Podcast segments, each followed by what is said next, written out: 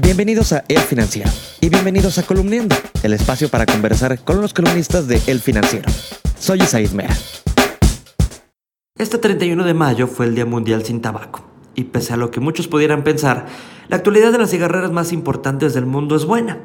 Esto después de pasar años difíciles de 2012 a 2016 en los que vieron caer sus ventas pero estas se han incrementado en los últimos años de la mano de la innovación en una coyuntura, claro, en la que cada vez más gente cuestiona su negocio por los daños que causa. Para hablar de este tema, hoy nos acompaña Jonathan Ruiz.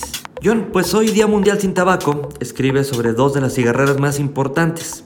Philip Morris, que produce Marlboro, y British American Tobacco, de Camel, quienes pese a lo que uno pensaría, están incrementando sus ingresos a nivel global en los últimos años. ¿Cómo lo están haciendo? Efectivamente, Philip Morris, la productora de Marlboro, y British American Tobacco, a la que podemos vincular con una marca como Camel.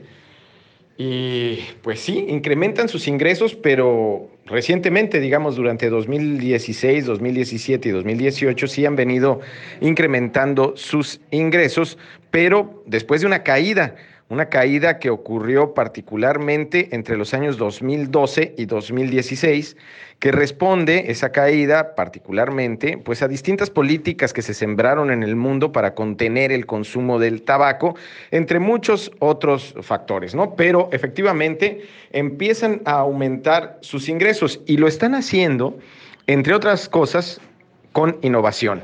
Lo que están haciendo es innovar con nuevas máquinas que permiten calentar el tabaco. Esto es distinto del vaping o del vapor que está, digamos, de moda, particularmente entre los más jóvenes, ¿no?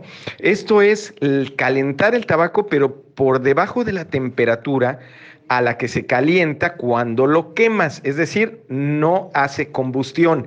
Ese tipo de máquinas que no han entrado a México aún, de hecho no, es, no hay manera de conseguirlas si no es con contrabando, digamos, pero no están disponibles en centros comerciales como sí lo están los vapors.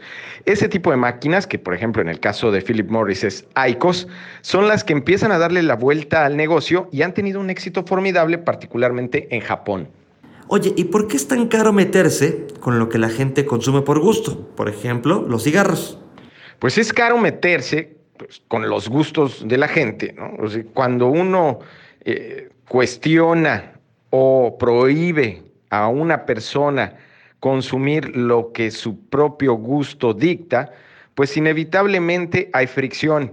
En el caso de la autoridad, que lo hace con frecuencia y lo hace, por ejemplo, en el caso de las drogas, pues sabemos todos eh, esta administración o este grupo paralelo que se mantiene en el gobierno en ataque frontal contra quienes venden las drogas, ¿no? Y esto no solo ocurre en México, sino en Estados Unidos y a nivel global.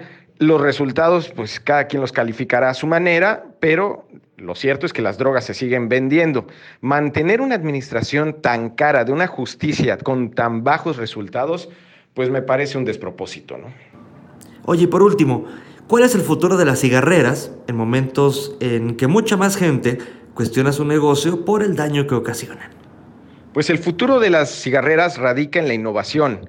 Y eso es algo en lo que me gusta insistir porque los mexicanos no le entendemos con frecuencia. Creemos que innovar es cambiarle de color a una marca o ponerle una nueva tipografía a, pues, a un producto, cuando en realidad innovación se trata de extraer de nuestro conocimiento o de nuestra creatividad productos que aún no existen. Y eso es lo que están haciendo las cigarreras, insisto, con estos productos que suenan muy simples, como el de calentar un tabaco a 400, 500 grados en lugar de los 700 grados a los que hace combustión y que permite, por ejemplo, en este caso, pues extraer nicotina y otros elementos, pero reducir el número de químicos que sí se generan cuando elevan la temperatura hasta los 700 grados.